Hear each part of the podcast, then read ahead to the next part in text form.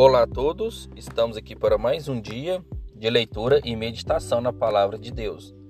Abra sua Bíblia em Isaías, capítulo 57, versículo 15, que diz assim: Porque assim diz o alto e sublime, que habita na eternidade e cujo nome é santo.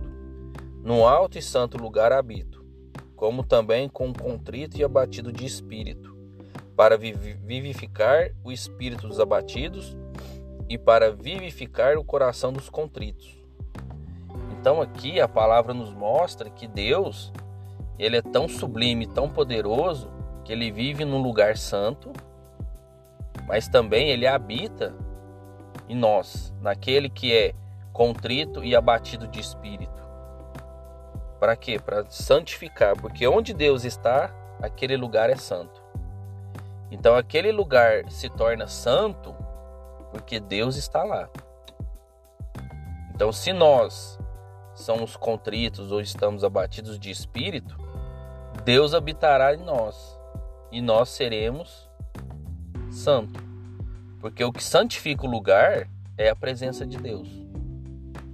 Nada é santo sem Deus. Deus é santo e Deus santifica onde ele estiver, seja no alto e sublime monte, no lugar mais alto que a gente nem consegue enxergar nem estar lá. Aquele lugar é santo por causa da presença de Deus. E em nós também. Ele pode nos santificar, desde que ele esteja em nós, desde que ele habite dentro de nós.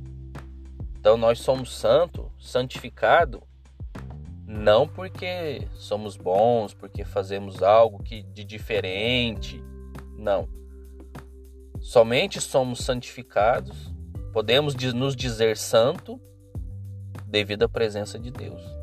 Aquele que tem a presença de Deus é santo. Aquele que não tem a presença de Deus, por mais que ele faça obras boas, faça coisa boa, ele não é santo. Ele é simplesmente um homem.